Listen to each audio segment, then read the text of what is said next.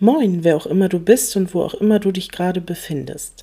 Mein Name ist Elli Brandt, ich bin Pastorin in der Kirchengemeinde Edelack in Dithmarschen an der Nordsee und ich freue mich, dass du heute diesen Predigt-Podcast besuchst.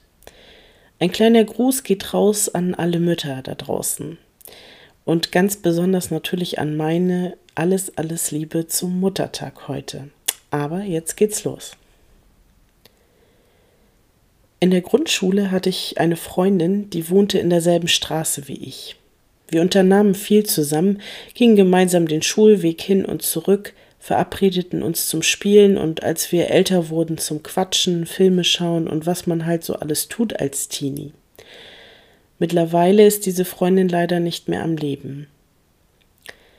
Wenn ich an diese Zeit zurückdenke, sehe ich immer zwei Szenen vor meinen Augen wie wir versuchten, die Tanzschritte von Dirty Dancing nachzutanzen und wie wir die Musik laut auftreten und versuchten so zu singen wie Britney Spears, die No Angels, Alicia Keys und ja, manchmal auch zur Freude unserer Eltern Whitney Houston. Noch heute muss ich lachen, wenn ich an damals zurückdenke.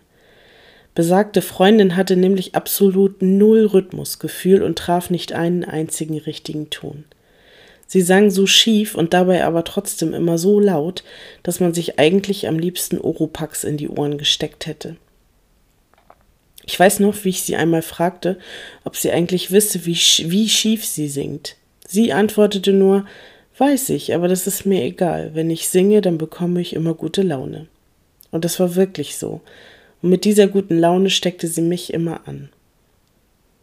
Ja, es war manchmal zum Fremdschämen, aber wenn ich ganz ehrlich bin, würde ich heute alles dafür geben, könnte ich noch einmal mit ihr Oops, I Did It Again singen. Singen macht glücklich. Es beliebt, öffnet das Herz, kanalisiert Gefühle und hilft gegen Angst. Es hat schon einen Grund, wieso wir unseren Liebsten Ständchen bringen, wieso wir bei Liebeskummer mitsingen, wenn irgendwelche traurigen Schnulzenlieder im Radio laufen, dass wir generell Lieder mitsingen, die unsere Gefühlslage beschreiben. Und es hat auch einen Grund, wieso wir Melodien vor uns hinträllern, wenn wir ängstlich sind. Vielleicht kennen Sie das, wenn man abends im Dunkeln irgendwo allein die Straße entlangläuft und sich gruselt. Mir ging das jahrelang so, als ich noch bei meinen Eltern wohnte und abends nicht mehr allein in den Keller gehen mochte. Es ist mittlerweile wissenschaftlich erwiesen, dass das Gehirn, wenn wir singen, eine bestimmte Gehirnregion aktiviert, die nicht gleichzeitig mit dem Bereich, der für die Angstempfindung zuständig ist, aktiv sein kann. Ein Phänomen, das eigentlich schon ziemlich lange bekannt und mittlerweile auch messbar ist. Das erklärt zum Beispiel auch, warum man früher die Soldaten beim Marschieren hat singen lassen, bevor es in die Schlacht ging. Wer singt, hat keine Angst. Ist schon Wahnsinn, wenn man es genau bedenkt. Aber singen kann noch mehr. Es stiftet Gemeinschaft, es verbindet Menschen miteinander. Wer schon mal mit hundert anderen gemeinsam im Stadion für das Lieblingsteam und gegen die gegnerische Mannschaft angegrölt hat, weiß, was ich meine. Im Gottesdienst kann man so etwas auch beobachten und erleben.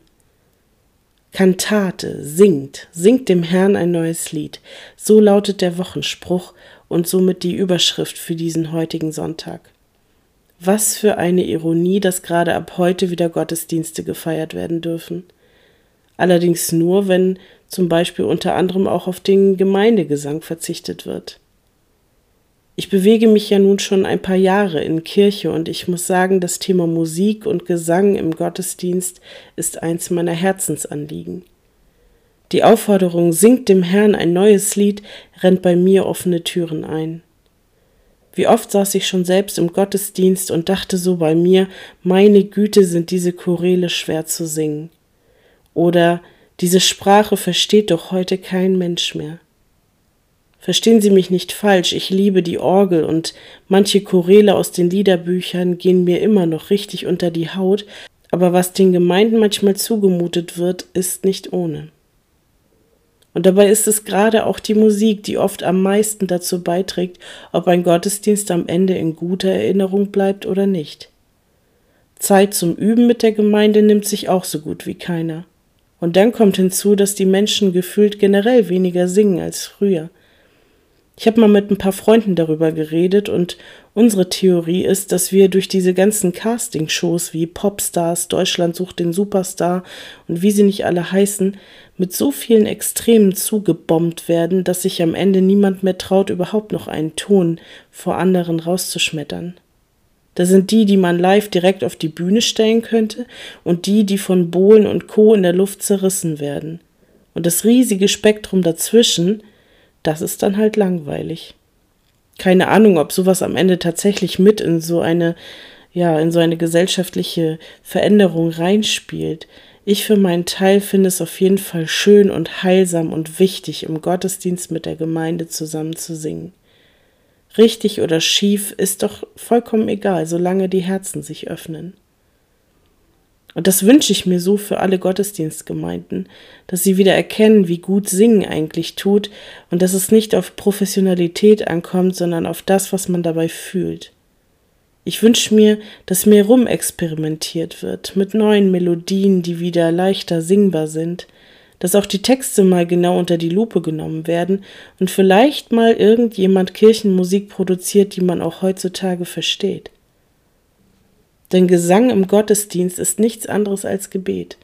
Ich öffne mich vor Gott, schalte alles, was mich belastet, ängstigt oder einfach nur nervt für einen Moment aus und halte, was mich bewegt, Gott hin, getragen vom Gesang der gesamten Gemeinschaft. Und dabei sollte man nicht innerlich von Verständnisfragen abgelenkt sein. Ich muss sagen, die schönsten Gottesdienste, an die ich mich erinnere, waren immer die, in denen ich das Gefühl hatte, die Musik und der Gesang treffen mich mitten ins Herz. Und am häufigsten habe ich das bisher bei Thésée-Gesängen erlebt. Noch Stunden, manchmal Tage später klangen diese Lieder in mir nach. Deswegen singe ich die auch so gerne in meinen Gottesdiensten. Und ich bilde mir ein, dass auch die Gemeinden sie oft gut finden. Es sind meist einfachere und kürzere Melodien, die öfter wiederholt werden, und jeder hat die Chance erstmal zu hören, sich den Text zu merken und sich schließlich dann einfach nur noch einzuklinken und teilzuhaben, statt ständig auf der Hut zu sein, ob man noch bei der richtigen Strophe ist. Die kommenden Wochen werden spannend, wenn wir die ersten Gottesdienste ohne Gesang feiern werden. Und ich hoffe und bete, dass wir alle, auch ich, nicht dazu verleitet werden, noch mehr im Gottesdienst zu sprechen, um diese Lücken zu füllen. Ich wünsche euch eine wunderbare neue Woche, dass ihr euch selbst fleißig dabei ertappt, wie ihr singt, unter der Dusche oder sonst wo, dass ihr mit einem heilsamen Lied im Herzen unterwegs seid. Deshalb schenke ich euch zum Abschluss einen Ohrwurm. Und zwar den, den ich jetzt schon seit einiger Zeit mit mir rumtrage. Vielleicht könnt ihr was damit anfangen und er wird auch für euch zu so etwas wie einem Werkzeug gegen schlechte Laune, Ängste, Sorgen, eben all das, was euch bewegt. Gott segne euch und behüte euch in der kommenden Woche. Amen. Meine Hoffnung und meine Freude